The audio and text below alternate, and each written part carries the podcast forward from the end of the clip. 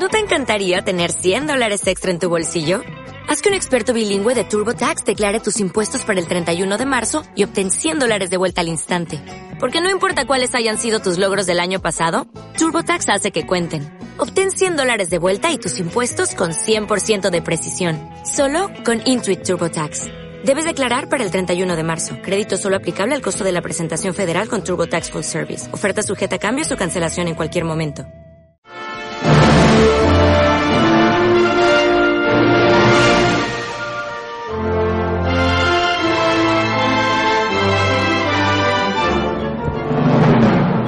Bienvenidos al segundo bloque de este gran programa llamado Héroes. ¿Por qué pones una voz grave? I'm Batman. No, sos el No, Robert. perdón, este es Batman. Gracias. ¿Cómo les va, señores? Gracias por quedarse en otro bloque más de Héroes, este programa que a veces está preparado, otras veces no.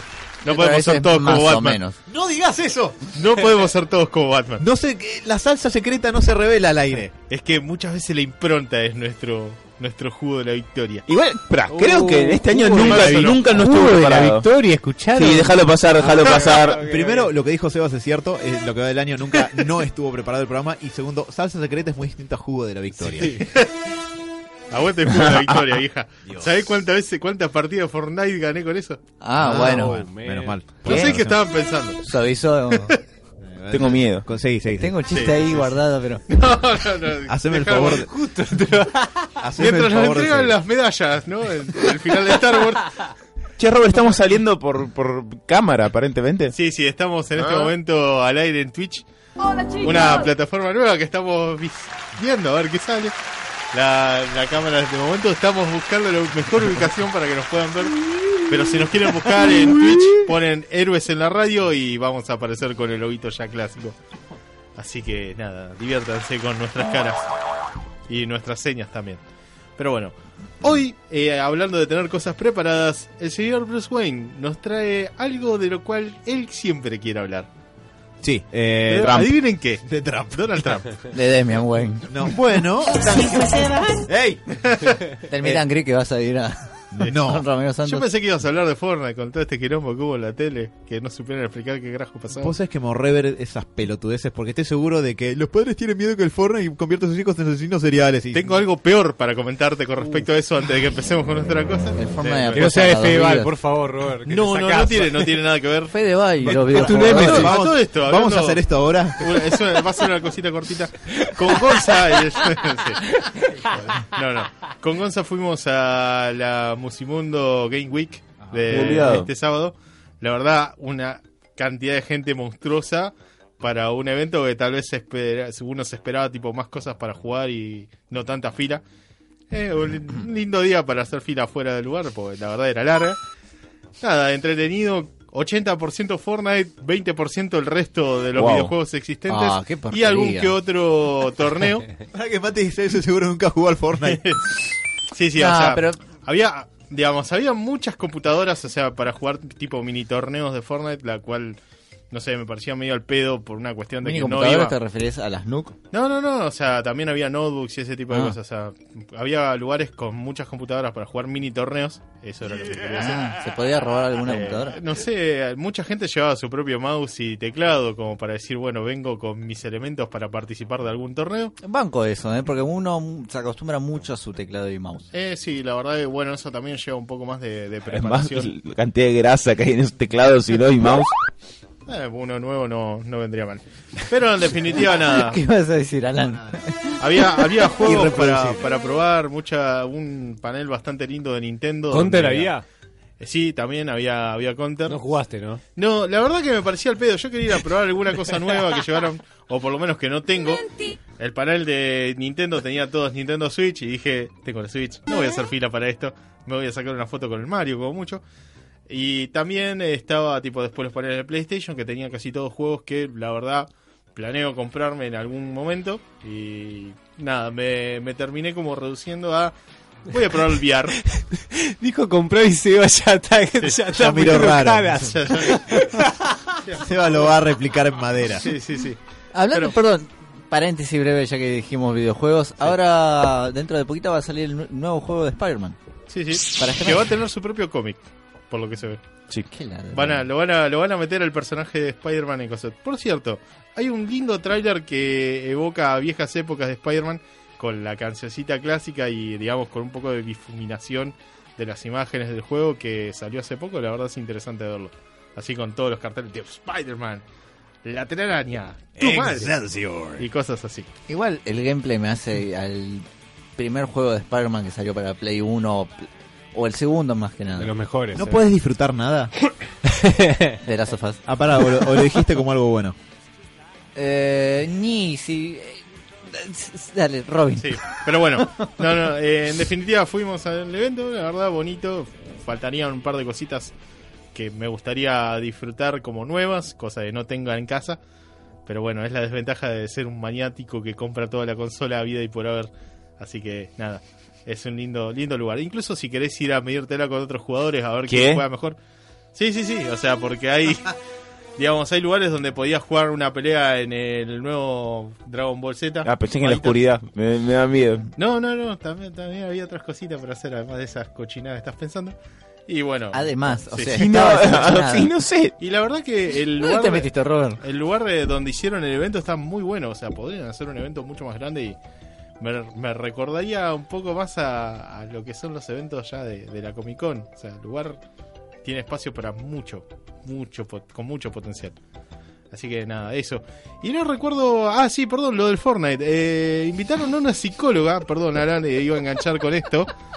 Sí, sí, sí, porque me, me desvié ¿Qué con. carajo? de- Tiré un chiste del Fortnite al Sí, principio. sí, no, me tiró un chiste del Fortnite al principio y después te dije que había revuelos en la, en la tele argentina por que se enteraron que existe esto y están preocupados porque los pibes pueden salir a matar gente al Sí. estilo Battle Royale. Mira, te, te lo voy a hacer muy corta. Que haya revuelo en la televisión argentina es como decir, hay escándalo en el medioevo. Sí, sí, sí. Es, es lo mismo. Y además porque siempre el grupo de, de pajarracos que, que andan cacareando en televisión, que tienen estándares en la cabeza de hace 150 años, están viendo a ver cuál es la- el nuevo flagelo que azota a la juventud. Y siempre está en la música y en los videojuegos con salida de noche. Solo- solamente te voy, a, te voy a decir una cosa. Yudica a una psicóloga le preguntó, che, ¿esto no alienta a los pibes a salir con una pistola a dispararle al, al mundo o a perderle el sentido al valor de la vida? Y la, que- la psicóloga Yudica me alienta a "Tal salir vez". con una pistola. La psicóloga profesional invitada para este caso dijo, tal vez. Hay que sacarle la matrícula. No, a ver. Siendo buenos, si alguien está totalmente desequilibrado, y no sé si le recomiendo Fortnite. Ahora, el problema es otro, no es el Fortnite en ese punto. Sí. A mí en particular me genera muchas más ganas de salir con un arma a disparar a Yudica. Yo lo, lo veo dos mil- En principio. Eh, pero bueno. eh, mira los mañana en el canal de Twitch. Qué bueno.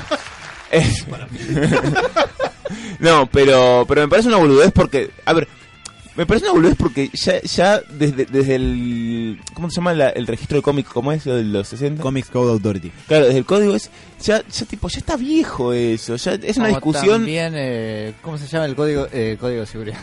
Estoy quemado de 1, laburo. 2, 3, 4. Eh, no, Ese es mi código, ¿cómo sabías? no me hagas hablar. Eh, no, justamente lo que tienen los videojuegos que... La clasificación de el- Ah, para sí. qué tipo de público es. Ah. Gracias, perdón por la golpeadita. Clasificación R para Robert. ¿Podemos dejar de hablar de Yudica, por favor? Sí, por favor, nada más quería tiempo de la columna hablando de Yudica. La próxima vez que inviten a un psicólogo puedo llevarte a vos porque alguien necesito a alguien que hable responsablemente. Vamos a terminar las trompadas. Sí, Sí. yo te defiendo, no te preocupes. Gracias. Si estás Fedeval también. Sí. Así que bueno, vamos a hablar de lo que nos compete el día de hoy, que era Robin. Y Sí. no de videojugadores, Sí, como sí. dice Fedeval. Dale. Qué ganas de romper todo. Videojugadores, Yo dice el venía, yo venía tranquilo, es el nombre del canal de YouTube de Oh. Fedeval. Yo venía tranquilo a hacer una columna y me cagaron el ánimo. Quiero que lo sepan. Muchas gracias, Yudica y todos. La puta madre. En fin, Menem. Gracias. Eh, esta es, para no perder eh, la continuidad, esta es otra entrega de una columna que solemos hacer acá en enero, es llamada Los Archivos Arkham, donde tratamos de llevar herramientas, conocimientos o teorías de la salud mental del mundo real al mundo de los cómics y ver qué sale. Hasta ahora, más que nada nos habíamos estado encargando de, de hacer eh, más que nada perfiles de personajes, un poco tratarlos como si fueran personas reales y ver cómo lidiaron con sus traumas, sus experiencias. Ey, Batman existe. Exacto, lo veo todas las mañanas en el espejo. Eh, Ok. Ey, no me juzgues. Te recuerdo que la gente te está mirando. Sí, sí, Bien, sí. perfecto. Oh, se van a da dar cuenta de que no. Eh, pero más que nada nos habíamos quedado en esa cuestión como de, de perfil psicológico como de un personaje como si fuera un paciente, a ver qué sintomatología desarrolló o no, rasgos de carácter, etcétera, etcétera, etcétera. Algunos de estos programas están en el SoundCloud de Héroes, otros son de años anteriores y me comprometo a subirlos en algún momento de este año. Están prohibidos bajo la cláusula James Gunn. No, no, no, no, es- esos no, esos se pueden subir. Ya preselecciona qué cosas viejas de héroes se pueden subir.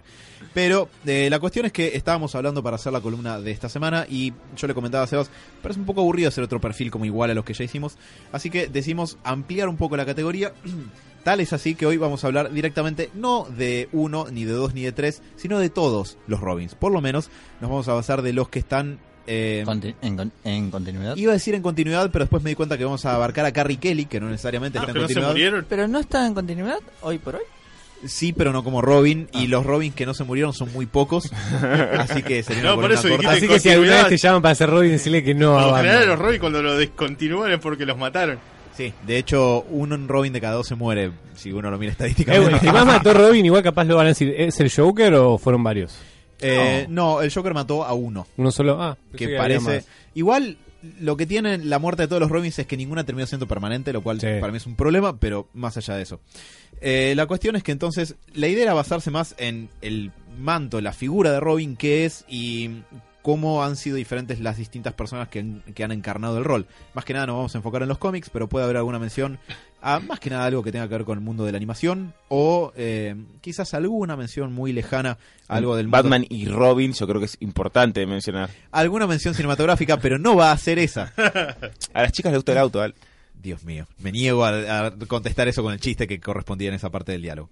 Eh, obviamente todos sabemos, más o menos si vivimos en el planeta Tierra, quién es Robin, que sabemos que es el compañero de Batman, pero eh, para mí la idea del personaje es más bien, eh, que por- eso es lo copado de que pueda ser llevado adelante por distintas personas, es más bien una función. Necesariamente Batman necesita tener a alguien al lado que lo equilibre un poco, porque Y que esté vestido de colores. obviamente mientras Batman está todo vestido de negro y que el otro esté vestido de colores para ser un blanco humano caminante. Para que las balas vayan dirigidas a él. Eh, un poquito de... niño menor. Bueno, Bueno. el chico, dispárenle. Lo peor es que Batman en un momento no dice que tiene el, el logo. Eh, El ¿cómo se- emblema en el... Sí, en el Dark Knight Returns dice Claro. que se, se hizo un, em- un óvalo amarillo para hacerse un blanco en el pecho. Por Claro. lo tanto, Robin es un blanco caminante. Ah, perfecto. Bajo la misma lógica es eso. No, un poco de historia. eh, Robin aparece por primera vez en 1940 como eh, Dick Grayson de 12, 13 años me parece en ese issue. Como el compañero de Batman, la historia es como la recuerdan de Batman Forever o de Batman la serie animada, que es eh, trapecista en el circo Haley. Los mafiosos para apretar al circo eh, le terminan boicoteando el trapecio a sus padres, él los ve morir y Batman dice, este pibe pasó por lo mismo que yo, lo adopto y lo entreno para combatir. Me lo llevo. Ese, démelo, no, No lo tiene rubio. rubio.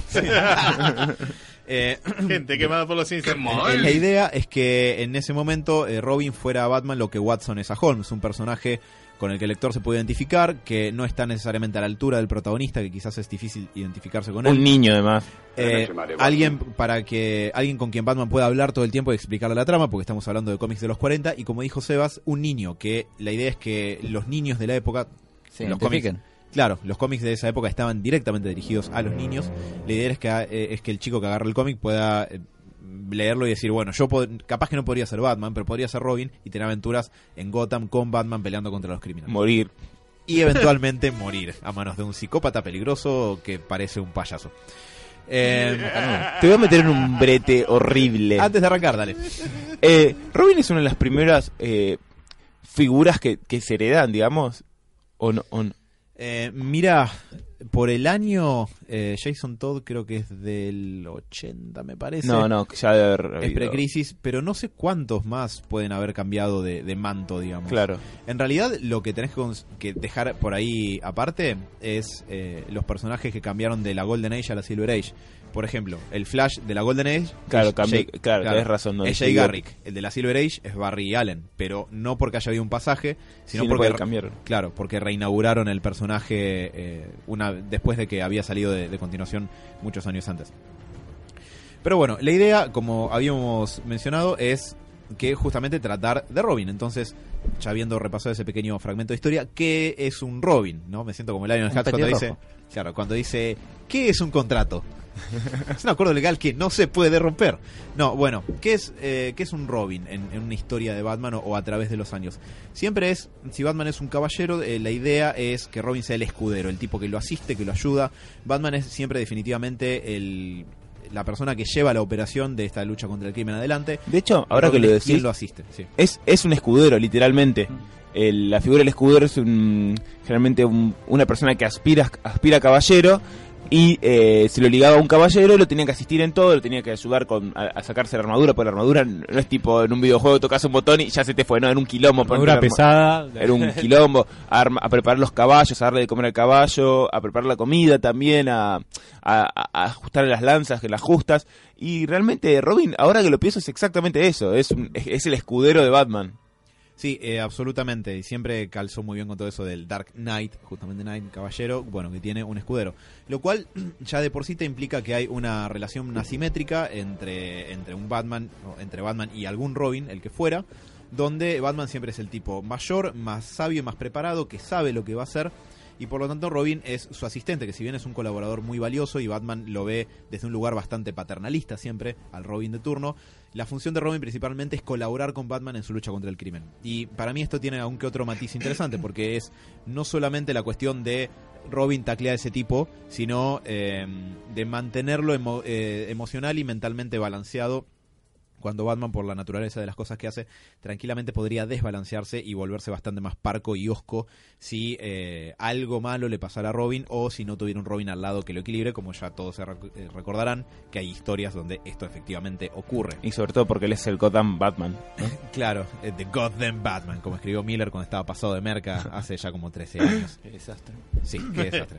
Pero bueno, la idea era, o por lo menos la manera de encararlo es lo siguiente, ya que sabemos más o menos de dónde viene Robin y qué función se supone que tiene en una historia y que hay distintas personas que encarnaron ese rol, la idea era más o menos pasar por qué rasgos de carácter y, qué habilidades tenía cada uno, cómo eran antes de convertirse en Robin, por qué se convierte en Robin y un poco cómo pasan a ser qué se modifica, qué se potencia o qué se inhibe en ellos a partir de pasar a, a ejecutar esta función, a cumplir esta función.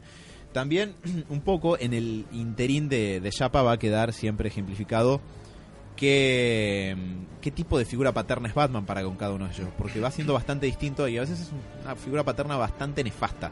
Eh, digo, Batman tiene muchas aptitudes, pero me parece que quizás ser un padre responsable no es necesariamente una de sus aptitudes más fuertes, porque convengamos que está metiendo adolescentes en su lucha contra el crimen, los está poniendo en peligro mortal. En el, además, en el de Miller que acabas de mencionar, ¿no le hace comer una rata a Robin? En All Star Batman and Robin, que es una historia muy mala que la gente no debería leer, sí. Lo encierra, lo tira en la cueva, la misma noche que le matan a, a los padres, ¿eh? Lo- Hermoso. Lo, tira en la cueva y le dice, bueno, fíjate cómo haces para sobrevivir. Yo lo hice un tiempo comiendo ratas. Adiós. Y se va. Después Alfred le trae una comida preparada y Batman los amarrea a Alfred le dice, ¡Ah, qué hiciste! ¿Viste? Y, y si hay un momento fuera de personaje de Batman, es ese. Son esos números. Sí, pero ese es particularmente... Los amarrea a Alfred, boludo. ¿Vos lo vas a amarrear a tu viejo? No, nunca, no. Te lavo los calzones. Alfred, boludo. Alfred es Alfred. Claro, ¿no? Además, Alfred, ¿qué, qué te venís a hacer el superhéroe si te lavo los calzoncillos, hijo de puta? Desequilibrado mental, trajiste un pibito de 12 años a que coma ratas. Bueno, cuestión. Eh, el primer Robin, y el que fue Robin cronológicamente, fuera de, de la publicación, por supuesto, durante más tiempo, ¿quién es? Es Dick Grayson, que acá una buena parte de una generación quizás ya no tan joven, lo conoce como Ricardo Tapia, gracias a las Sí. traducciones de los cómics de Novaro. Buen nombre, eh. Buen nombre, me gusta. Como que lo terminé aceptando Ricardo parece- Además tiene Ricky Ricón, es, es el aprendedor, de, eh, aprendedor, uy, el aprendiz de, el aprendiz de Bruce Wayne, que es millonario, no sé, tenía su, su, su gracia. Es, es como, es muy castizo, pero tiene personalidad. Eh, Dick Grayson, que como eh, se acordarán entre película, serie animada o lo que comenté hace menos de 10 minutos, eh, Dick Grayson es hijo de John y Mary Grayson, eh, dos acróbatas de circo que trabajan en el circo Haley, bajo el nombre de los Flying Graysons o los Tapia Voladores, como se les puso acá. ¿Te duele escuchar así, no? Tapia. ¿Y qué quiere que te diga? Tapia de... Bruno Díaz, boludo. Escuchame. Era Barry el Allen. Barry se, se llamaba Bruno Alba y Hal Jordan era Raúl Jordán. es el peor de todos. Esas eran las traducciones de, de Editorial Novaro, eh, que tradujeron todos los nombres por, por algún motivo. eh, Clark Kent no. ¿Por qué? Desconozco, pero todos los demás sí. Eh, la cuestión es que... Carlos Quintana. Y- seguro. Me, me gustaría Carlos Carter Quintana. Hall, el hombre halcón, era Carlos Lara, por ejemplo, así que ¿por qué no? Pero Carlos Quintana me da patrón de... Terrateniente, da Sí, patrón sí, de sí, estatus. sí, sí. Bueno, eh, la cuestión es que Dick Grayson, eh, que vivía en el circo Haley con sus padres cuando, cuando era chico, a los 12 años los ve eh, morir cayendo de un trapecio, sabiendo que antes había habido unos mafiosos que habían querido apretar al señor Haley para que el circo les pase una cometa, porque claro, cometieron el error de pasar por Gotham. La cuestión es que la noche que los Grayson mueren haciendo su triple salto mortal en el trapecio, caen al piso, pues lo hacían sin red de seguridad, los trapecios están saboteados, ellos caen, mueren, Dick lo ve todo frente a sus ojos, y quien estaba en el público en ese momento estaba Bruce Wayne viéndolo, medio por azar del destino, eh, más que por cualquier otra cosa. Y la cuestión es que instantáneamente se identifica con Dick y dice, este pibe eh, está experimentando en este momento lo mismo que, que yo experimenté de chico, así que puedo darle una chance de que tenga un pasar por su crecimiento. Más poco- violento. claro, pegándole a los criminales en la cara. No, eh, eh, Batman piensa como yo ya hice esto, yo ya transité por esto, le puedo transmitir este conocimiento a, a este pibe. Eh, de acuerdo a la versión y de acuerdo a la continuidad, él se aparece como Batman esa misma noche, como sale del público, se, se cambia como Batman y aparece en el circo para, eh, digamos, eh, contener a, a Dick en, plen- en medio de esa pérdida. Además, porque también llega la cana, llega Gordon y todo. Pero detalles más, detalles menos, la cuestión es que termina adoptándolo y llevándoselo como su pupilo. Eventual- ¿Recordás cómo es la, la escena en la cual le dice, che, ¿qué preferís ir con tus tíos o conmigo? ¿El millonario? O los los tipos que se cuelgan de los trapecios. Eh, sí, la cana, eh, Bruce Wayne se ofrece a, a adoptarlo eh, y la cana le pregunta al señor Haley, eh, al dueño del circo, y dice, no, bueno, la verdad es que a Dick lo amamos acá, pero somos una, un negocio itinerante, vamos viajando por ahí, no sé si somos lo mejor para criar un chico. Y, Claro, dénselo al Playboy. y pero dénselo al Sí, millonario. en una mansión oscura. Dénselo al millonario también es. No, y además, Bruce Wayne no tiene. eh, Ah, pero es. Bruce Wayne el que lo adopta, no Batman. Sí, Claro. sí, Bruce Wayne. Batman- Bruce Wayne que tiene la imagen de Playboy. bueno, A ver, Angelina Jolie le sirvió. Tiene como 8 ya. O 7, no sé. No, y además ahí también, eh, si mal no recuerdo, no sé si es de año 3, pues me estoy confundiendo, se volvió a contar algunas cuantas veces ese... ese Año origen. 3. Sí, pero también, viste, cada tanto vuelven en algún flashback esa parte. Mm. Eh, tengo el vago recuerdo de, de Bruce Wayne en su personalidad de civil hablando, creo que, no sé si con un tribunal de adopción o, o con Lacan o quién, diciendo, yo sé que tengo reputación de ser un borracho irresponsable. Año 3. Sí, es de ahí. Sí. Eh, gracias, el deterioro cognitivo me está quitando información tampoco. Eh, pero bueno, quiero ofrecerle lo mejor. Este chico, como sabrán, tengo toda la papota, así que Claro. eso no va a ser un Se problema. cría solo. Claro. Bueno, la cuestión es que a partir de ahí no pasa mucho tiempo hasta que Bruce le revela a Dick que él es Batman y le dice, mira, yo pasé por algo muy parecido a lo tuyo, un criminal me quitó a mis padres, y para que no pases por lo mismo que yo pasé solo, te puedo ofrecer entrenarte para prepararte y luchar para que a otra persona no le vuelva a pasar lo mismo que a vos te pasó, evitar que eso vuelva a pasar. Dick acepta, eh, bueno, para hacerla corta, Dick se, Dick se convierte en el primer Robin, crece, eventualmente tiene rispideces con Batman, se separan, se pelean y Dick abandona su identidad de Robin y se hace llamar Nightwing, se crea una identidad propia. En parte gracias a Superman. Sí, que Tiene el nombre de Nightwing. Sí, en Nightwing año 1 te muestran que eh, Superman le cuenta de un superhéroe kryptoniano que se llamaba Nightwing, que tenía una compañía que se llamaba Flamebird, y eh, Dick Grayson toma el nombre de Nightwing de ahí. Eh, eso creo que sigue siendo canon, aunque está Ladrón. qué sé yo. Sí, sí, la mal. Eh, bueno, la cuestión es que perfilando a Dick Grayson, ¿no? Como sujeto que a nivel de capacidades, habilidades sociales, desarrollo cognitivo... Es y- un tipo con un origen muy parecido a Batman. Exactamente, pero eso es lo que me parece interesante. Dick tiene un origen muy parecido a Batman y de adulto es muy distinto a Batman. Batman es, si bien es inteligente, tiene inteligencia social y todo, a pesar que se lo retrate como a veces muy torpe socialmente, algo que para mí no tiene mucho sentido en un personaje así, ¿A quién decís? ¿A Batman? a Batman. Sí. Eh, para mí a veces se lo hace demasiado más eh, badass y callado de lo que se debería hacer para un personaje que es tan funcional como Batman.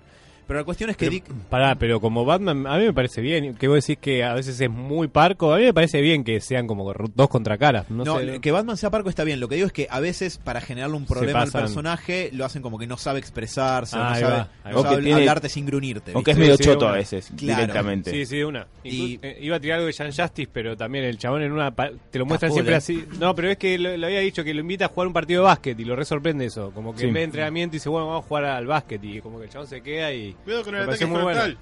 Eso es- ¡Juega! ¡Boom! Como. Eh, no, eso es lo que haría un tipo socialmente inteligente, justamente. Por, Por, eso, eso, cuando, a mí me pareció eso estuvo bueno. Estuvo cuando bueno. te lo ponen como un personaje que solamente sabe hacer "Urgh, Justice, ¿viste? Comete Y no- una rata. Claro, y no sabe más que grunirte. Me My parece. powers are dead. Ex- Exacto. La cuestión es que más allá de que Batman sea oscuro y parco, a veces mejor escrito, otras no tanto, Dick es todo lo contrario. En el universo DC todos quieren a Dick Grayson. Me parece que, perdón, esa dualidad de que los dos tuvieron el mismo origen, entre comillas, me parece que lo que tiene Bruce es, se hizo, entre comillas, solo, y lo que tiene Dick es, lo entrenaron y un poquito fue palpeando lo bueno y lo malo de Batman, barra Bruce Wayne. Yo pensaba eso, pero me encontré con un elemento más. No sé si vos, Sebas, estabas por decir algo. Eh, no, no, estoy escuchando ahora, ahora después entro. Perfecto, porque es cierto que uno podría pensar, Bruce pasó por esa experiencia mal que mal solo, eh, Alfred lo ayudó, pero digo, no había antecedente eh, de que algo así les hubiera pasado, y para cuando llega Dick eh, y se incorpora a la Bat Family, ya estaba el antecedente del trauma de Bruce para poder atravesar por él. Y Bruce es el tipo que viajó y entrenó y le baja y le dice a Dick, mira, este es el entrenamiento que a vos te conviene para hacer esto. Entonces, se ahorra muchos años de entrenamiento de viajar por el mundo, porque es el tipo que ya, no, pero ya le no hizo tan solo el entrenamiento físico, sino Sí, me yo creo que el objetivo- perfil, eh, Sí, a ver, ¿No lo- le pone un poco el objetivo Batman o el mismo Dick quería vengarse? tiene dos cosas. Primero que hay, para mí hay dos niveles. Uno, Batman ya es una figura paterna a la cual apegarse que Batman no tiene, por más que Alfred lo sea, no es lo mismo tener de figura a Batman, que es el fucking Batman, Sí, que pero a... igualmente muchas veces eh, Dick se quiere desapegar a eso, porque sabe que todo el tiempo. En, Obvio. en cierto modo, o sea, es- Pero le da un es- norte. Le parece un robot. No sé obvio, si obvio, lo obvio, estoy obvio. bloqueando. Ahora iba a ir a eso. Dos- por eso yo iba a decir dos cosas. Una es esto, que le da un norte. Cuando Batman es tipo, la justicia le sale medio como una reacción medio visceral, que de hecho yo la otra vez hablé de- del problema de que hasta podría ser medio patológica la, la relación de Batman con la justicia, si lo ves de una manera. No quiero meterme tanto con Batman, pero eh, es interesante para discutirlo. En, en Dick medio que ya, ya lo guía como, mirá, vos querés ser un justiciero, yo te puedo entrenar para ser un justiciero, que es otra cosa que directamente lidiar como puedo con, con- armándome así a, a los Sí. pedazos a- con la venganza. Pero además, que es lo que creo que vos, a lo que ¿Puedo poner apuntás un vos, pequeñísimo paréntesis Sí. antes que- antes que digas eso? Me estoy acordando de un capítulo de la serie animada que se cruza Nightwing con Tim, Tim, Drake. sí.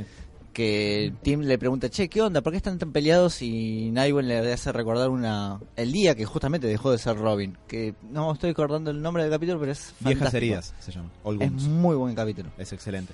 Pero Em, está puesto en función del crecimiento de Dick en esa serie. Eh, lo que iba a decir, y lo segundo es el, algo que se llama aprendizaje vicario, que es aprender mirando las consecuencias de las acciones de los otros. Mm. Y justamente es lo que vos decís. Dick puede ver todo lo bueno que tiene Batman, pero también puede ver las consecuencias de ser Batman 100%, que es cortar relaciones, estar todo el tiempo en pos de Escuchando a Chemical Roma. el objetivo, el objetivo de la justicia y ok, tengo amigos, pero bueno, hasta ahí Ey, ey, no te metas con Radiohead. Eh, o sea, como vos decís, Dick puede ver eso y puede aprender, no, no tanto conscientemente, sino inconscientemente las cosas buenas y malas de Batman. Sí, y no solamente eso, bueno, sobre eso que dijo Sebas puedo añadir muy brevemente que es un comentario medio anacrónico, pero me recuerda cuando estaba en la facultad y nos enseñaron el concepto de andamiaje de un psicólogo de la Unión Soviética llamado Vygotsky, que esencialmente decía que tiene que haber un adulto que ya tenga un conocimiento X para poder transmitírselo a una persona más joven para que pueda incorporarlo. Vygotsky hablaba mucho sobre aprendizaje y educación y había desarrollado este concepto de andamiaje justamente en función de eso. Podríamos decir que Batman le provee un poco eso a Dick, pero sería una mención al pie y nada más. Pero dentro de todo esto que están diciendo, lo interesante, eh, por lo menos lo que me cayó la ficha haciendo esto para hoy, y que es, es obvio, está ahí, pero nunca me había puesto a pensarlo, es que incluso previo a la muerte de sus padres, Dick ya es un pibe con muchas ventajas por sobre Bruce como ser social. Dick crece en un circo. Dick, Dick crece en un circo con sus padres, donde su trabajo, entre comillas, ya de por sí es lúdico, es volar por los aires y hacer saltos Con acrobáticos. gente, espectáculo, con gente mirándolo. eh, sí. Y que en el circo además todos los quieren a los Flying Graysons. En- Es como que el circo Heli era recopado, entre todos se llevan bien. Había un par de seres Borracho. problemáticos, un payaso borracho y un par más, pero digo, en general, eh, y a Dick en particular, por ser como el, el pibe del, del circo, donde eran todos adultos, y, y él, ponele, y un par más de nenes, pero no, más, no mucho más, eh, ya arranca con muchas más ventajas como ser social. Y especialmente si tenemos en cuenta que su, entre comillas, desarrollo normal, y pongo entre comillas primero porque... la Igual es debatible lo de las ventajas. El circo también es un, un momento, un lugar estresante. A ver, no son personajes reales. Él, dice a la No, hora de los de los lazos familiares, ¿no? Ca- ca- va, me imagino por ese lado. lo Es que en contraste a Bruce de chico siempre te lo muestra muy solo, muy aislado Mal. por ser el Sí, hijo sí. de la familia. El hijo de la rica. familia, claro. sí. Eh, y que en la, obviamente en la escuela lo cagaban a palo, le hacían bullying y era muy introvertido y medio que su único lazo eran sus padres. E, e incluso de la adolescencia, que se ha escrito muy poco, lo único que te muestran es que la pasaba mal, se angustiaba, le hacían bullying, lloraba a los padres hasta que por ahí se fue. Se fue a, a recorrer el mundo a entrenarse. En cambio, Dick crece en un ambiente mucho, socialmente mucho más rico. Sí, no, sí. No, no lo pensé comparado con, con Bruce Wayne, pero... Sí. Es que un poco eh, esto, todo esto lo vine pensando en mal que mal en comparación entre los Robins entre sí y entre y con Bruce en particular medio como eh, estándar eh, más o menos como medida eh, entre todos ellos. Pero eso lo que mm, lo que te dicta no solamente eh, es un sujeto mucho más social, que eso se ve en su vida adulta, porque Dick no es solamente el sidekick canchero de Batman que hace chistes medio a los Spider-Man, sino que pasa a ser el líder de los Titans, pasa a ser un miembro de la Liga en una parte, y es medio Lleva como- el manto en un, en un momento. y en un punto llega a ser Batman. Y como Batman era mucho más copado, copado en el sentido de buena onda, eh, que Bruce. Y de hecho hay gente que está, por supuesto, objetivamente equivocada, pero que le gusta más Dick co- eh, como Batman que Bruce. Posta. Hay Sí. gente que le gusta. Uf. Sí, pero igual eso lo comprendo, porque cuando tenés un personaje de tanto tiempo... Sí, una, una variante y además que lo haga copado es tipo todo lo contrario a lo que venía haciendo Batman. Es que, a ver- Una refrescada. Exactamente. Y Dick Grayson ya a esta altura es una institución. Sí, no, no, no es tipo, es- eh, no sé, me gusta el helado de, de banana con papitas. Eh, quiero decir, no, no estás ¿Cómo eligiendo la algo. banana el chabón, ¿Banana ¿no? con Eh, papitas? Es que quiero decir, no estás eligiendo algo solamente por elegir algo raro, sino que Dick es un personaje. Es como crema americana, la base. No, bueno, volvamos, volvamos a Tenemos hambre, tenemos hambre. Estamos cagados de hambre. sí. Claro, y encima vamos a ponernos a discutir de gusto de helado y terminamos las trompadas. Pero Aguante limón. sobre... No, hijo de puta. No, yo te lo, banco. te lo banco, Seguí, sí, seguí, sí. seguí, No, volvamos, volvamos, volvamos. Hashtag. Team Limón. No, No. Yeah. Eh, bueno, pero todo esto, granizada, de todo esto me fue... ¡No! De todo esto me fueron ca- cayendo fichas de eh, que no solamente Dick tiene las ventajas previas a la muerte de sus padres de ser un sujeto socialmente mucho más rico y mucho más entrenado en habilidades sociales que Bruce al momento de perder a sus padres, los pierde un cacho más centrado en la pubertad, en la adolescencia. Bruce se supone que los pierde siempre cambia, en algunos cómics decía a los 6, en otros decía a los 12. La edad estándar más promedio, si nos basamos medio en año 1, ponele, creo que es a los 8 o 9 años. Entonces ya tiene un, un golpecito más de horno como ser humano social, Dick, que le da una ventaja en función de eso. Pero además también tiene la crianza justamente con Batman eh, para poder superar el trauma de haber perdido a sus padres y haber podido canalizar eso en una actividad que le permite sublimar esa eh, como la angustia traumática de Didáctico. bueno, Seguro. por supuesto que ahí podés decir, mira, la verdad no estaba bueno poner un pibe de 13 años en un traje rojo y amarillo. Igual estamos hablando de una dupla que se generó en los 40, Sí. que era para que los lectores pequeños... eh, A ver, todos estos análisis son, por definición, sobre análisis. Son, Sí. son personaje- personajes que no existen, no, no, no, no tienen patologías, no tienen. No, no, no, no digas eso, que alguien se va a poner mal. Ojo, no se lo, no- tampoco se lo achaques a una época, porque hoy en día tenemos No. a Naruto, que es un ninja Uh, con un traje naranja. Así que no sé, tal vez vamos por un tema de estética, de ver qué es lo que vende. Y la verdad que, bueno, siendo es un mundo capitalista y feroz, es aceptable. Está borracho, ¿no? está tomando agua. Está- ah, no, ya está tomando No, cerveza. no, es cerveza. Em, No le tendría que haber traído cerveza. sí, pero. pero bueno, yo quería traer. Ya puedo incluir un poco. Me No. redondeo un cachito lo Dale. de Dick y, y Sí. ahí estamos. Porque para mí, hay- si hay un testimonio de que la crianza que Bruce le pudo eh, proveer a Dick le sirvió mal que mal para lidiar en un lugar como el universo DC y Gotham, ¿no? que no es el mundo real, ya sabemos. Eh, pero si, si hay algo que es un testimonio que le sirvió es que Dick mal que mal pudo tener un desarrollo y un crecimiento dentro de los estándares normales. Dick entra en la adolescencia y sigue yendo a la escuela, después a la universidad, tiene novias, tiene parejas, tiene grupos de amigos. Tiene buen culo. Dicen. Oh, Sí. Dicen, dale, No, sí, el culo de, de Está Nightwing. confirmado, vale. Sí, el culo de Nightwing es una especie de marca del personaje también. No digo yo, lo dice Dan Didio. La ciencia. También la ciencia. Eh, pero incluso como Hasta la iglesia. como incluso como adolescente en desarrollo que es mientras él es Robin, llega a tener su momento de rebeldía con la figura de autoridad que es Batman. Batman es una figura paterna bastante rígida, tiene que serlo porque es Batman, no es solamente una figura paterna. Eh, y Dick se hincha las bolas por esto y se termina yendo. Sí, además, si te pones medio psicoanalista y decís que la figura paterna es la ley, no hay ley como Batman. Tal cual, excepto cuando Stallone le grita I am the law Eh, en el juez Dredd al mano en la cara, pero tal es así que el ¿por qué digo que es una crianza dentro de todo que puede ser bastante exitosa? Porque Dick pasa por la adolescencia y la juventud, tiene su momento de rebeldía, pero eventualmente puede reconciliarse con su figura paterna y volver a vincularse con él mismo. Y a nivel pelea contra el crimen es el que está más parejo con Batman. Es eh, con Sebas hablábamos de eso en la semana armando la columna. Cuán fraterno o cuán paternal, cuán paterno es Batman con los Robin, porque hay una gran diferencia. Fraterno es más de hermanos. Y Dick está bastante a la par de Batman. Tal es así que Batman le eh, es al que le encarga. Seguí siendo vos Batman un rato que yo me tengo que retirar temporalmente. Excepto en Nightfalls. Excepto en Nightfall, pero er- eso era por mandato editorial. Eh, que igual tuvo sus consecuencias para Nightwing porque después le dice, Sí. dejaste al forro de Azrael que está re loco en lugar de pedirme a mí que sea Batman por un tiempo. Pero y, vos no querías. y Bruce le dice, me lo dijo la editorial.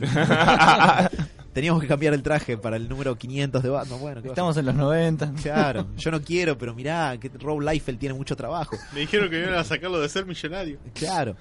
Eh, no, pero bueno, puede estar a la par de Batman como adulto. Y eh, de todas maneras, para no socavar la cuestión de, del lazo que tienen tipo padre e hijo, hay un momento en la continuidad post-crisis, previo a Flashpoint, en el que Dick ya es un tipo de veintipocos, pero Batman, eh, Bruce le ofrece los papeles de adopción como un gesto simbólico y Dick los firma, eh, como que, legalmente es su padre. Lo Para, cual, para la lágrima de Alfred. sí. Eh, no, no, no. Alfred es como eh, el abuelo y, Bruce estaría abajo. Mitad de la herencia. Ah, no, bueno, Ah, eso es otro. Eh, pero eh, lo cual prueba que si Dick está dispuesto a ese gesto de adulto, quiere decir que de verdad lo considera a Batman como una figura paterna que le, le pudo proveer toda esa... ¿Cómo sería eh, nurturing en español, Seba? Se me va la palabra. Em, crianza. Sí, En algún digamos, punto. Digamos que sí. Eh, Sí. Pero bueno, eso eso es para redondearlo, Dick, porque vos, vos ibas a tirar otros... Sí. Em, yo lo que, lo que había traído, em, para ampliar un poco, es... eh, Aaron Beck es un psicólogo que se dedicó más que nada a tratar la depresión, no quiero meterme mucho, se dedicó a, crear lo que se llama tera- eh, terapia cognitiva para la depresión, que no tiene nada que ver con lo que ustedes piensan con, que son divanes y todo eso, tiene, eso es muy local de Argentina, en el mundo la, psicoter- la psicoterapia va por otro lado generalmente. Y... Dos pastillas de la bolsa. No, eso es psiquiatría, es otra cosa. Pero bueno, pero es eh, la bolsa. básicamente, Deja, seguí, seguí. Básicamente de- el tipo se dedicó a ver la manera en que la gente piensa y procesa la información y ver cómo eso tiene que ver con, con, con las patologías. Voy a voy a hacer un, un- un- un poco un, un, un injerto, digamos, de lo que el chabón plantea, pero eh, él habla mucho de lo que son las creencias centrales, que son maneras, eh, patrones, en la manera que procesamos la información. Son, eh, a ver, es una construcción teórica, claramente, vos no podés encontrar en el cerebro la creencia central, de, de- de- creencias centrales sobre la persona, pero básicamente eh, lo que traje son, eh, él él trata mucho las creencias centrales sobre la persona, sobre el mundo y sobre los otros. Las creencias centrales se pueden armar como frases cortas, por ejemplo, yo no soy digno de amor, o... Eh, Poemas haiku. ¿Qué? Poemas haiku. Ponele, más cortos todavía en general. O eh, el mundo no vale la pena. O el mundo solo tiene sentido si lo obligás a que lo tenga. Exacto. O Yo le decía que yo le decía que para mí eh, esa es una de las creencias de, de Alan. Todos O- son- todos- Un gran poder de ser no, bueno, eso ser, eso ser, sí, sí, sí, eso sería iría por otro lado, pero pero podría ir. Excelsior. Pero generalmente, bueno, quería traer esto para poder charlarlo acá. Por ejemplo, en Dick Grayson, si nos ponemos a pensar de... es muy diferente, eh, para mí, cómo ve los otros, me quedé con esto de lo que hablabas de que él tuvo un grupo. Bruce eh, se vio muy aislado y es como... Yo creo que Bruce tiene un poco la creencia central de siempre voy a estar solo. De hecho, Es No sé si siempre, pero me parece que él prefiere Se estar hizo solo. solo. No, y me no, parece que prefiere pero para mí, él en un él cree que él, él va a estar solo. De hecho, ¿Sí? yo está, yo vi para para para esto vi el, el- dos capítulos de Ah, Robin's Reckoning, de la serie animada. de la serie animada Ganó un Emmy ese capítulo, ¿eh? ¿Posta? importante. Sí. donde Bueno, eh, trata un poco sobre el origen de Robin y qué Mm. pasa con Robin cuando encuentran el asesino de, de la familia. Cuando lo dejan escapar. Tony Zuko. Claro. Y, y hay un momento clave que, Lo dejan escapar, perdón. que Robin, Robin chiquito está hablando con Batman después de lo que pasó con los padres está muy mal y Batman le dice, las cosas van a salir mejor para vos. Y es como que Batman reconoce de, vos vas, vos podés estar mejor, vos vas a estar bien, pero yo no. Ya- para mí ya es tarde. Para mí ya Eh, es tarde. Por eso, para mí es, es que eso es lo que, lo que decís vos. Él, él ya sabe que, que va a estar solo, pero también prefiere que sea así, ¿entendés? O sea, yo no creo que a Dick le gustaría que, le, que tenga el futuro o, la, o como él terminó, ¿entendés? No sé cómo Pero explicarlo. yo, creo- yo creo que pasa... pero acá- Por eso lo apadrinó, me parece, para que no, no termine como Bruce. Eh, Es medio raro porque lo termina haciendo igual, pero creo que no. Pero acá, acá es donde juegan las creencias centrales. Pensá que las creencias centrales lo que hacen es, es un filtro para cómo vos procesás la información. Mm. Entonces Batman, si eh, él incorporó de chico la creencia central, yo siempre voy a estar solo porque se le murieron los padres, porque cuando Ah. era pibe nadie tenía alrededor. Él siempre va a procesar eso. Entonces cuando Superman, va, cuando Superman, ponele Superman, que es lo que más cercano que tiene un amigo, se le acerca y trata de ser amigo, él en general va a procesar, va, va, no va a procesar tanto eso como momentos donde él no puede ser amigo de otros personajes de la liga. O, cuando o cuando otro personaje se le trata de acercar, él lo va, lo va a procesar de cierta manera donde no lo va a aceptar tanto. Mm. Eso. Yo creo que esa es la diferencia con Dick, que Dick sí se crió con gente alrededor, con gente que lo quería. De hecho, ya se crea con Batman, donde dependiendo de la continuidad, es una figura de, de- de- que, que le da cariño que Batman no la tuvo. De- Se, se cría con, ¿cómo se llama? Con, con Alfred, se cría con la gente del circo en un punto. Después, depende también de la continuidad, se cría con los diferentes sidekicks de otros Con los Titans. con los Titans. Eh, entonces, eh, yo creo que ahí Robin, su relación con los otros, los ve a los otros, se ve él como digno, digno de cariño y se ve como a los demás como gente en, la que puede confiar. Batman además aprende esto, aprende, él, una creencia central de él es, no puedo terminar de confiar en nadie. Yo creo que eso también está como muy, es muy central a Batman. Y otra cosa central es, yo creo que eh, en- eso es en creencias centrales en relación a los demás. En relación hacia sí mismo, yo creo que Batman un poco se ve como fallado y se ve como yo estoy roto y yo no voy a poder ser solucionado nunca. Sí, creo que él se ve como que lo mejor que puede ser es ser la mejor versión posible de Batman, pero no va a retirarse, Pero casarse. no de Bruce Wayne. Claro, no, eso, ese barco ya zarpó, viejo, chau. Bueno, si Igual- fuera una persona real, Sí. eso es bastante patológico en realidad. Y muy problemático sería para Sí, mí. sí, sí, sí. Igual eh, lo, lo que siento es que si Batman en algún momento se curaría, entre Sí. comillas, o tomaría Se este camino, con Catwoman. en- Ah, ahí, no. como, ahí se caería todo. Se caería como todo, todo, todo lo que empezó a armar. A ver, en realidad, si, si fuera una persona real, sí, podría funcionar para mí. Ahora, siendo Batman una persona que no nos preocupa de salud mental porque es un personaje de cómic, Sí. y no, se rompería un poco lo que es el ser Batman, que es esto de My Person Eh, Dead, y, y estoy la- totalmente centrado en la justicia. La determinación absoluta en la misión de combatir el crimen. Y que no hay mucho. Si llega lugar para otra cosa, bueno, pero si no, me chupa un huevo, ¿viste? Ya fue. Todo salvar Gotham hasta el último día que se pueda. Y otra cosa, yo, yo hablé de tres, tres instancias. Eh, creencias centrales sobre el yo, que ya los hablamos, sobre los otros y sobre el mundo. Y acá hay otra cosa que yo le decía. Yo creo que Dick Grayson está más cercano un poco a, a Superman en el sentido de que el mundo es algo don- donde hay, donde puede ser rescatado y el mundo puede ser mejor. Y Batman, yo le decía, yo la creencia central que yo creo que tiene Batman sobre el mundo es la de Dark Knight Returns que recién citaba Alan. Sí, que el mundo es un lugar que solamente tiene sentido cuando lo obligás a que lo tenga.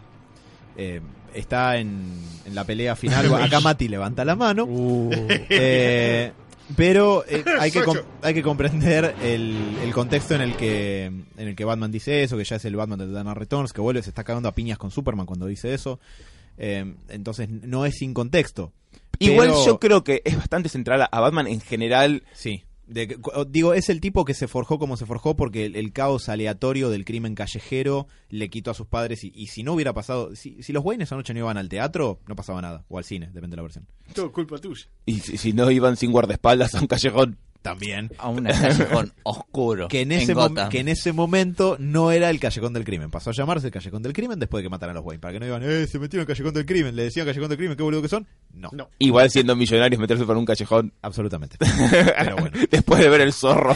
La marca del sol. Eh, pero bueno, eso en general para diferenciar eh, de las creencias de, de Robin, si, si uno las, se las pone a analizar, son muy diferentes a las de Batman. Y Muy. por eso son dos personas diferentes. Y Robin es mucho más funcional y mucho más sano si uno se lo pone a analizar. Dick. Dick, Dick, Dick. Sí, estamos claro, hablando de Dick estamos ahora. hablando de Dick. Sí, no, ¿Pasamos después. al otro? ¿Al enfermito? Que- pará, no, no seas hijo de puta. Esperá, No, hablando, no. estamos hablando en términos simplificados. Después podemos hablar de eh, problematizar el tema de sanidad y un montón de cosas, pero en, en líneas generales vamos por ese lado. Bueno, perfecto. Acá lo que decía Mati con mucha delicadeza, por supuesto, es No, si, no, con cariño. si no pasamos a Jason Todd, que es el segundo Robin. Eh, Dick Grayson crece, eh, empieza a tener rispideces con Batman. Pelitos abajo del brazo. ¿También? ¿Qué? Dick, ¿Dijiste Dick?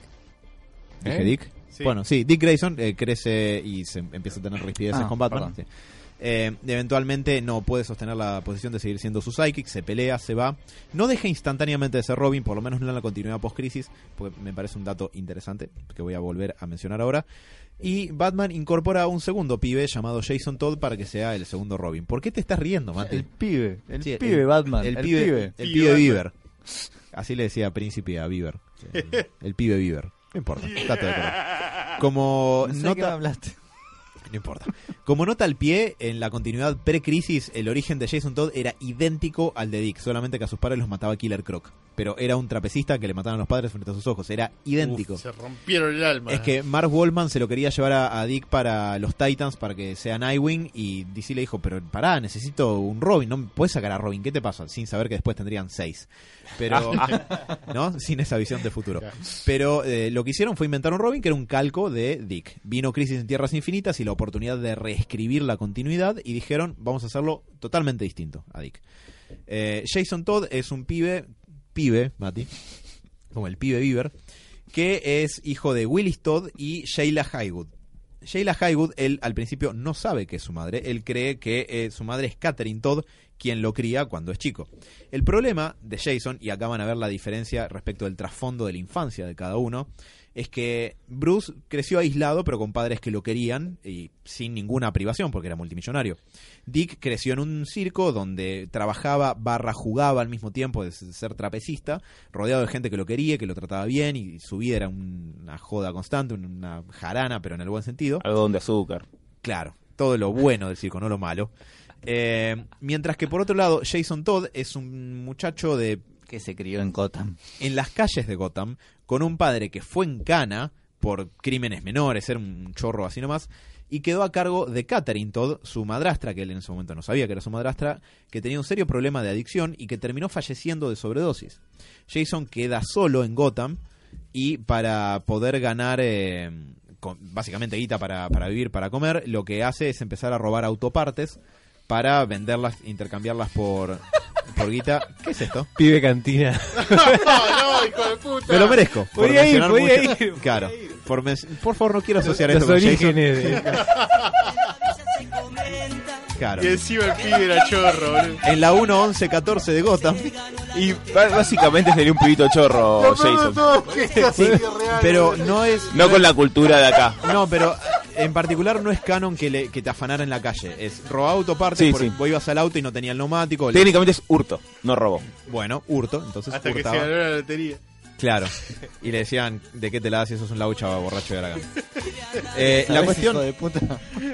Soy de Zárate. ¿Sabes que se me está ocurriendo ya la canción con, con Jason que se la canten los pibes? Diego, Diego, cortar el micrófono a Sebas. Eh, bueno, la cuestión es que Jason Todd queda solo a los también 12 o 13 años, la edad a la que Robin suele empezar a ser Robin siempre, eh, con su padre en cana, que después encima en la cárcel muere, y su madre que eh, la verdad nunca se encarga de poder criarlo ni proveer ningún tipo de necesidad que un chico de, de esa edad necesita, sino que por su problema de adicción, no solamente que es incapaz de hacer esto, sino que eventualmente muere de sobredosis. Jason eh, refuerza su eh, ¿cómo decirlo? El recurso que ya tenía para subsistir, que era robar autopartes, hurtar autopartes, hasta que un día ve estacionado en un callejón el batimóvil y dice, La rehice. Ya fue todo. Ya, fue todo. Esto lo vendo en Warn. ¡Eh, amigo! amigo! le resarpo la llanta. Y la cuestión es que hay un detalle interesante, por lo menos en ese momento en continuidad, que es que Batman estaba cambiando de prototipo del Batimóvil y todavía no había reforzado la seguridad de las llantas para que fueran inafanables, entonces Jason la afana un neumático. Justamente porque le faltaba ese detalle, pensando, "Pff, ¿quién me lo va a afanar? Bueno, se lo afanaron. La cuestión es que... Entró el pingüino a decir que ya está, boludo. Pasó por 11. Eh, esto lo lleva a Batman a, a encontrarse con Jason Todd y ver, para resumirlo, que Jason Todd estaba, después de la muerte de su madre, viviendo en un hogar para jóvenes que estaban en situación de calle. Medio Eh, que también se queda impactado de un pibe pudo robarme el... Sí, se- es verdad, porque lo primero que piensa Batman no es... Primero se sorprende con demasiado buen humor en ese issue. Creo Se que caga es de risa, ¿no? Sí, creo que es el Batman número 408, me parece, el inmediato después de eh, que termina año 1.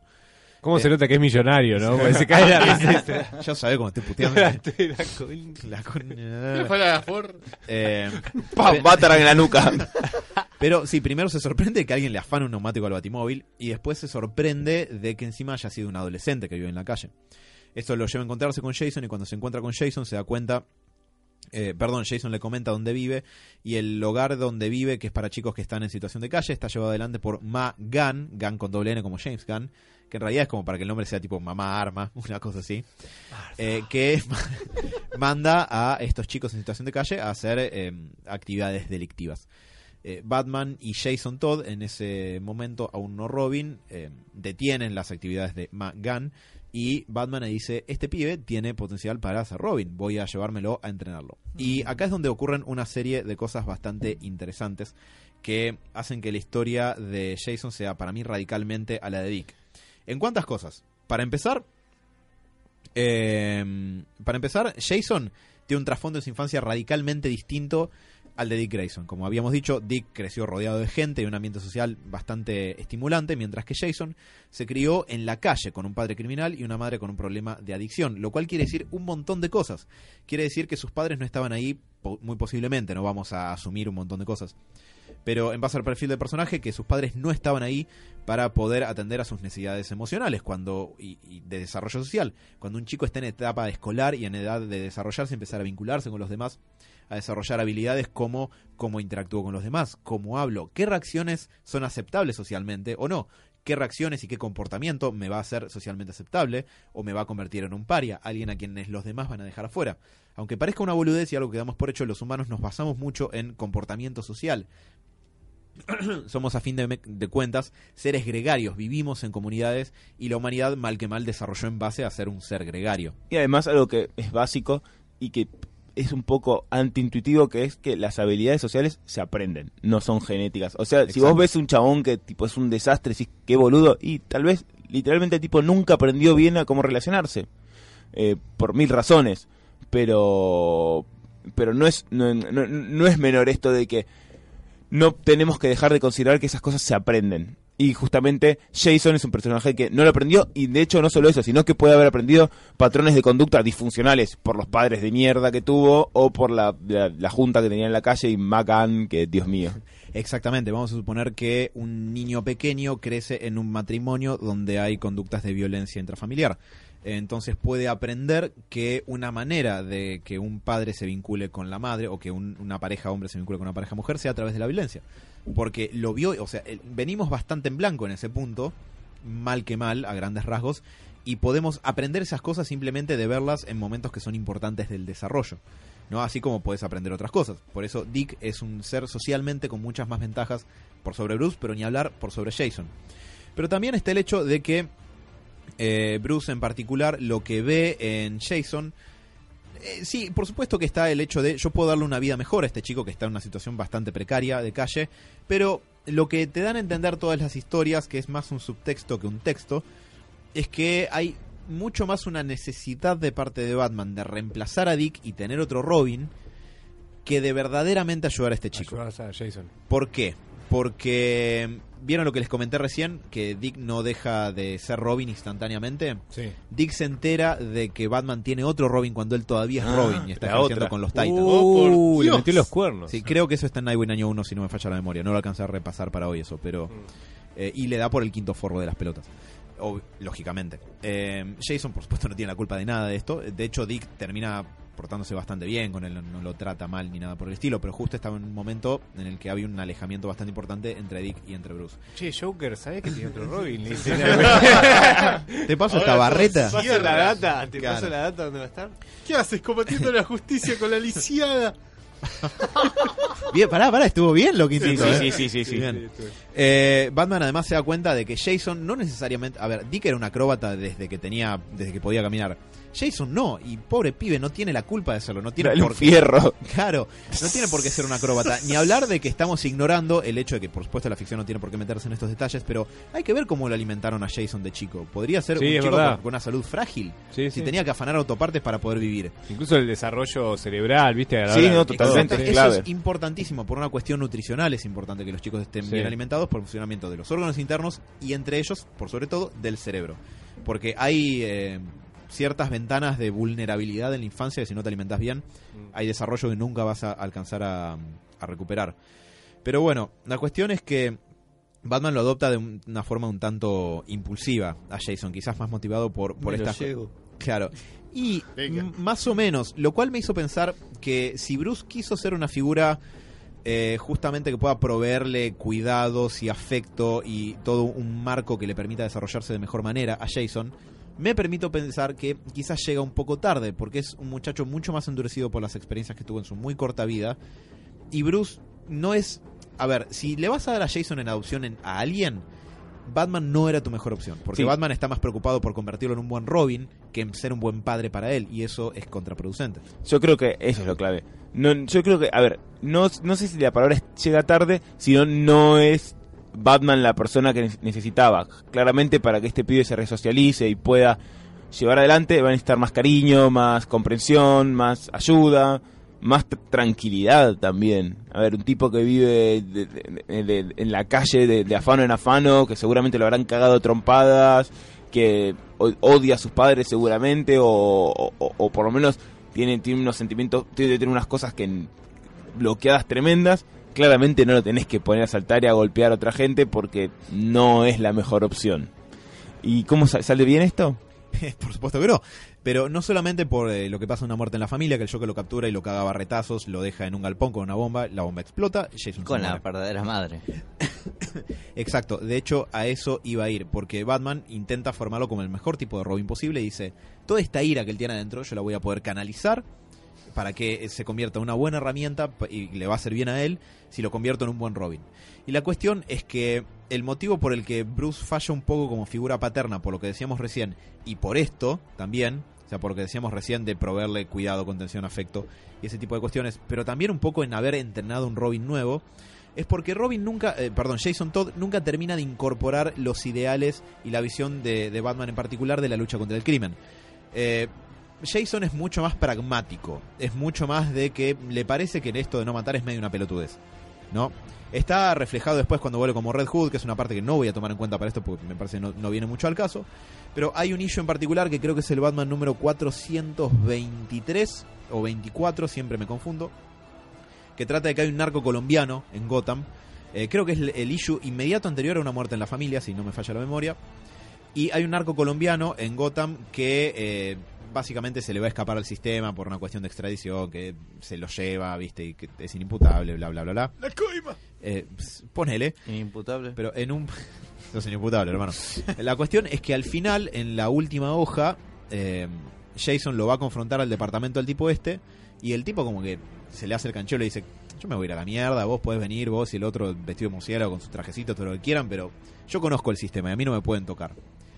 El, el cómic te muestra la cara de Jason, después hay un cuadro en el que te muestra el edificio de costado, y en el cuadro que sigue el tipo está cayendo al vacío, y muere. Se resbaló. Batman llega y le dice, ¿qué pasó acá? Y Jason le dice, Se cayó. eh, primero Jason mira para abajo y después Batman le dice, eh, es- ahora no me acuerdo el nombre del tipo, pero fulano, ¿se tiró o lo tiraron? Y Jason como medio a regañadientes le dice, lo confronté y se resbaló, creo que lo asusté. Y se va, y no le, no le dije la palabra. La, la, la. Y Bruce se queda pensando, la puta que lo parió, este me salió como el orto. ¿En No. qué fallé? Pero la cuestión de no matar ahí se rompe. O sea, hay una transmisión de un ideal que Batman no le pudo bajar nunca y probablemente nunca iba a poder por la crianza previa de Jason. Y la prueba última está en esto, eh, más o menos. Jason descubre, para una muerte en la familia, que su madre biológica, Shayla... Hay- eh, mierda, Shayla Haywood era... Sí. No, Marta no era. ya hay muchas Martas, sí. Shayla Haywood. Eh, que eh, todavía está viva. Que en realidad su madre biológica no murió, sino que la que murió, eh, Catherine Todd, era su madrastra. Entonces, eh, Jason dice, mi vieja está viva, la puedo encontrar. ¿Qué hace? ¿Le dice a Bruce o a Alfred? No, porque piensa, si yo le digo a Bruce, me va a querer frenar, no puedo confiar en él, me voy solo. Para hacerla corta, irse solo a buscar a su madre biológica es lo que termina en que el Joker lo encuentre, eh, lo caga a barretazos y lo mate después. Pero Porque la gente quiso, en teoría. En parte. Sí, igual es medio dudoso. Se supone que la gente pudo votar para cuando salió una muerte en la familia, si podían decir si Jason vivía o moría, que la gente votó que moría. Me permito dudarlo porque los tiempos de publicación medio que no dan. Pero ¿Puedo bueno, decir algo? Un chiste que ya dije. a ver. Jason bueno, Jason malo, Jason... Eh, Jason Boom. bueno, también se puede decir eso. Eh, Yo creo que un poco Batman no le llega por la crianza de Jason y todo lo que le pasó, porque lo agarra más grande Sí. y porque Batman no es un gran... eh, eh, es un, un buen role model tal vez, pero no sé si es el mejor maestro. Me parece que hay una diferencia muy buena que marcaste ahí que yo le agregaría una cosita. Puede ser un muy buen role model, un modelo a seguir. No sé si tan buen padre o figura Claro. paterna para sí, la sí. crianza, de, especialmente de alguien con condiciones tan adversas como las de Jason Todd. Depende del Batman, siempre hablamos, ¿no? Obvio. Igual el, el Batman de esa época, justamente el Batman previo al de una muerte en la familia es pre eh, Batman oscuro al pedo. Eh, es un poco a partir de una muerte en la familia y de la un poco la moda, entre comillas, que quedó de escribirlo así en Alterna Returns, que se tomó eso para muchos cómics de principios de los 90, pero con Jason, eh, él es un, hasta ahí, hasta que Jason fallece, dentro de todo un Batman bastante centrado, bastante funcional, pero desafortunadamente Jason nunca llega a incorporar sus ideales, nunca llega verdaderamente a, a confiar plenamente en él. Dick probablemente le hubiera dicho a Bruce si encontraba a su madre biológica. Pero Jason no, se corta solo y dice, no, esto lo arreglo yo, porque está acostumbrado a hacer eso, ya aprendió a hacer Pregunta, ¿Batman no hubiera hecho lo mismo? Sí, yo creo que Batman no lo hubiera dicho a Batman. Para Claro. mí Batman se corta solo Pero también. eso es medio una situación, si bien es cierto, eh, está, en medio del pr- propio del personaje. está bien planteado, pero Batman es justamente el tipo que no tuvo una figura de referencia que haya pasado por, Por el mismo eso la consecuencia de No. Jason decís. Vol- mi punto es, Batman no tiene alguien como Batman. Nadie, así como Dick tuvo a Bruce, Bruce Sí, no tuvo a no alguien. tuvo a alguien, ok. Así que, que haya pasado por su mismo trauma. Yo creo que, volviendo a estos esquemas que yo estaba hablando de las creencias que tiene sobre el, el yo, los otros o el mundo, yo creo que Jason comparte eh, con... ¿Cómo te llama esto? Con Batman esto de no confiar en los demás. Sí, definitivamente. Pero no comparte tanto la sobre el mundo y sobre, sobre sí mismo. Batman cree, confía en yo puedo ser mejor. Yo no sé si Jason piensa yo puedo ser mejor. Jason dice, ok, yo puedo solucionar esto, pero medio porque todo es una mierda y bueno, y yo voy a hacer más mierda en algún punto. Sí, de hecho, Jason, eh, hay un número. A ver, algo. Estoy, hablando- estoy pensando más en Red Hood que en No, Robin, pero, ¿eh? pero es, es un razonamiento bastante válido. Eh, algo para aclarar sobre los Robin. Robin es, como ya mencionaron sobre eh, John Justice y eso, eh, suele ser el líder de los Teen Titans. Los Teen Titans son el equipo de superhéroes jóvenes, algunos patiños de otros superhéroes del universo DC. Por lo general el líder es Robin o Nightwing. Dick es el primer líder y fundador de los Titans. Eh, y hay un momento en el que Jason interactúa con los Titans y hay un, hay un issue en particular, ahora no me acuerdo bien cuál, pero que Starfire le dice, bueno, vos sos Robin, pero la verdad es que Dick hubiera tenido un plan para salvarnos las papas a todos. Y pero y, y no es como que se lo, no es que como, como que se lo dice como vos sos un boludito, sino como que la verdad es que un Robin tiene que poder hacer eso. Mm. Y Jason siempre tuvo un poco esta cuestión de no ser tan bueno como Dick. La sombra.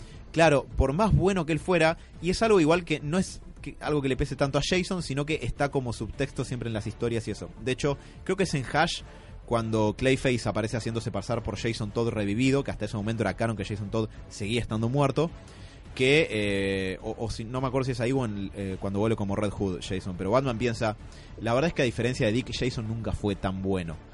Eh, y tiene un poco esta cuestión, lo cual da a entender que quizás Batman sí se apresuró para elegir a un próximo Robin. Quizás podría haberle dado una opción a este pibe o haberlo dado a una familia que pudiera hacerlo mucho mejor, pero definitivamente toda la evidencia apunta a que no fue la mejor eh, elección. Además, Eh, Igual, eh, perdón, igual puedo decir algo redentivo sobre Sí. Jason, pero después de lo que Pero pensé en esto, es una es un pibe que seguramente se crió pensando yo soy una basura, porque los- el padre y la madre seguramente lo trataron como una basura, Magan, que probablemente se llame Marta no lo sabemos. Eh, se- seguramente también lo trató como una basura y por eso lo podía manipular para que haga todo esto. Y con eso, él, él tiene todo ese pensamiento. Dice, bueno, ok, tal vez puedo llegar a hacer algo. Tal vez no soy tan basura. Trata, se mete con Batman, trata de ser Robin. Pero si a esa, con ese, esa base vos le estás diciendo todo el tiempo, che, no sos lo suficientemente bueno, es material para que el pibe la flipe. Lo que sí, juega al Fortnite y salga a matar gente. lo que sí se puede decir, Ayúdica, por favor.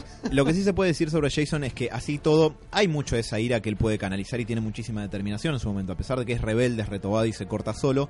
Pero hay una saga que a mí me gusta y me disgusta mucho al mismo tiempo que se llama The Cult, donde el diácono Blackfire, un líder de una secta, eh, quiere tomar Gotham, tipo sitiar la onda Darna Rises cuando la sitia Bane. De hecho, hay, cosas en esa película tomadas de la Ah, saga de Cult. Una miniserie de cuatro números. Y eh, lo capturan a Batman al principio y lo tienen como drogado medio con el cerebro lavado, que Batman no sabe bien qué es real, qué no. Y entonces duda. El que lo rescata de un como de un calabozo subterráneo en el que está recontra pasado de está rechapa Batman con falopa encima y todo, es Jason. Ahí que en esa saga demuestra tener unos huevos grandes como una casa y a pesar de que su paso como Robin es relativamente breve en comparación a todos los otros Robins, excepto Stephanie Brown, eh, la verdad es que cuando ¿Se puede tener en cuenta Stephanie? Sí. De hecho, la voy a tener en cuenta porque la tengo mencionada acá. Pero Bueno. en, en mis escritos, en, en mi coso que escribí para, para hoy. Eh, pero cuando las partes en las que hay que poner, eh, Jason pone. Te- Es como que te muestran que tiene muchos huevos justamente O porque... sea, tiene bocha de huevos, pero capaz un poco de falta de capacidad Tiene comparado sangre, con pero otro le Robin. falta corazón. Ah, eh, No sé si el corazón. Me parece que Jason es un Poco pibe cabeza. eh, que, claro, tiene muchísima resistencia, aguante, valentía y, y es, en esencia, es un buen pibe. Pero, sus circunstancias claro, sus circunstancias de crianza tan adversa lo han hecho una persona con habilidades sociales que un poco dejan algo que desear. Los puntos de carisma y de inteligencia se los tiró para fuerza y Es destreza. como ese No- no defensor Ey, central ey, que es muy bueno, pero vos sabés que en algún momento va a meter una patada para roja y te deja con 10. Claro, no, yo iba a decir, no es tanto un jugador de equipo, probablemente, en eso. Y eso es un problema si sos el sidekick de alguien como Batman. Pero, pero bueno, eso, digo porque tiene sus buenos aspectos Jason. Eh, por supuesto, hay cuatro Robins más y ya nos pasamos del horario. Sí, sí, sí. Igual, Y queda, queda, queda la frutillita de Demian para Que mí. material. ¿puedo tirar bomba? A ver. Uh. Eh, Antes, una cosita. Eh, ah, puedo, si quieren, es el jueves próximo, pero esto Sí, sí, Sí, sí. ya claro, lo hice, hago una segunda parte. Obvio, Sí, sí, obvio, obvio. obvio. ha- hacemos porque se Queremos, queremos, queremos, queremos. Sí, sí, Perfecto, una. gracias. La bomba, para mí, Robin, Posta, Dick, Jason y Tim. Y cortala ahí. Uh. Muy bien, me, me parece respetable. Eh, para ¿Jason mi team? Ah, yo entendí Dick. Dick también. Dick, Ah, Jason ahí va, ahí Tim. va. Ah, para cuando bien. lleguemos, si logro exponer mis puntos correctamente, eh, para cuando lleguemos al final de la segunda parte de esta columna la semana que viene, vamos a por lo menos tener una especie de guía teórica de evaluar por qué un Robin es un buen Robin y por qué Demian es pésimo. y no es que pero, esté sesgado. pero si pero- ahora yo voy a tirar la bomba en skills o en las habilidades me parece no, que está altísimo. zarpado Sí. zarpado lo- Quizás el más talentoso de Es todos. que sí, para mí sí. ¿Supera a Tim? Para mí, Tim un poco- es el dejémoslo- dejémoslo-. Dejémoslo para la próxima, pero esto lo, lo digo en serio. Para la próxima quizás se, por lo menos se puedan formar una idea para ustedes de cuál es el mejor Robin como Robin, más que más allá de cualquier otra Esto cosa. también va para los oyentes. pregunta para la última Dick puede ser que evolucionó tanto pa- evolucionó eh, tanto el personaje que terminó siendo un, un dejó de ser psychic para ser Nightwing Sí, Sí. sí, totalmente. Totalmente. Totalmente. Vos seguís mirando Young Justice. sí ya sé obvio Tiro una, tiro una pelotudez. A. Me di cuenta que Miller, mi personaje de rol de D&D, es Jason Todd. Suerte con eso. Oh, Dios. Alejate de las barretas. Sí, por favor. Ah, Todo lo que sea Arlequín, boludo, alejémonos. Y un comentario más, eh, hablando un poco de Alan sobre a, a quiénes incluir, hasta dónde incluir, no sé qué. Para que no tenga tanto olor a huevo esta columna, dijimos que más adelante prometemos una columna de Cassandra Kane y Huntress. eh, Est- estamos viendo eh, cuántas mujeres de la Bat Family puede incluir. Claro. Ya hicimos una de Bárbara Gordon. Claro, por eso no la incluimos, porque ya hicimos Claro. una que está muy buena, búsquenla porque realmente eh, estamos orgullosos de cómo quedó esa. y si quieren ver Batman y Robin también pueden nosotros hicimos en YouTube tenemos ahí comentando No, eh, pero bueno, de Barbara Gordon ya hicimos una muy buena, y nos y queríamos meterlas, pero no nos, no nos parecía que quedaba bien meterlas acá con los Robin, nos queríamos limitar a los Robin, pero bueno, ya, ya queda para, para el futuro. Así que bueno, prepárense porque la semana que viene tenemos la segunda parte de esta gran columna. Nos ahorramos el trabajo para la semana que viene. bueno, en Siempre realidad, estamos Alan. preparados. Alan ha Attack on trabajado Titan, mucho ¿no? Eh, para la y próxima, tenemos ¿eh? Attack on Titan que viene bastante Está picante, está picante. sí, está picante. Igual, Mucha para mí la tercera temporada todavía no está a la altura de las otras, ¿eh? no arrancó. falta- Yo te dije no que los cómics... mm, Por ahora bajó, la verdad que bajó, ¿eh? y Pero flash- bueno, la flashean además. Che, eh, Robert, eh, Sí. seguí jugando el Zelda, ya saqué otra bestia más y tengo la espada loca. Hijo de puta. Bueno, no, la verdad que no. O sea, lo que- se- seguí jugando al God of War. ¿Ya no cerraban el programa? Lo No, podías decir sí. fuera del aire, No, Sebas. era muy necesario porque yo sé que la gente le preocupa por dónde estoy en el Zelda. Igual, para. ¿Todavía no terminaste el God of War? Estoy en eso, pa. Soy demasiado completista. No puedo conmigo tiene No cuántas horas, jugar, eh, tiene mil millones de horas en el counter, o sea, algo hace. Voy a decir algo, voy a decir algo. En la última semana que estuve muchísimo laburo, siempre me conectaba, aunque fuera a la una y media, 15 minutos al Fortnite. ¿Saben quién estaba siempre? ¿Estuviste jugando al Fortnite? Sí. ¡Wow! ¡Bombazo! ¿Va a matar gente? No, Pero bueno, si quieren enterarse cómo sigue esto, la semana que viene van a tener mucho más de héroes. Y Alan haciendo un bailecito de Fortnite. También. Jamás. Hay cámara, Alan. Sí, sí, sí. No. eh, Lo puedes hacer en vivo. El meet and greet de Romeo Santos, Alan. Sí. Así que gracias. Esa es nuestra manera de agradecerte toda la data que nos trajiste. Gracias, chicos. Gracias, Eva, por tus aportes también, porque veo que esto fue un, con- un trabajo conjunto. ¡Diego puso cumbia! Sí, habría que Y lo que puso denunciarlo. Robert ahora para después es polemiquísimo también. Pero bueno, ya que estamos hablando. Ah, perdón, gracias, Mati. Por favor.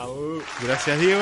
Y un saludo. a- En a el Dani. callejón del crimen se comenta. Así que Corta todo, Diego. no sabemos si vamos a terminar este programa con esta canción o con una un poco más melosa. Uy. No, Dios. no, vamos con el tema de Robert. Esto tampoco la boludo. Así que ya que estamos hablando de esta Epa, para que efecto. A ver, Dale, habla. ¿Qué pasó? estamos hablando de estas personas que le dan apoyo a nuestro superhéroe, nos vamos a ir con este tema que te llega. Muchas gracias ¿Hasta por dónde? escucharnos. Les mandamos un beso grande y escúchenos la semana que viene. Ahora tengo a Batman levantando un Robin en brazos. Me da miedo esto. O al revés. Uy, Dios. Un Robin levantando un Batman.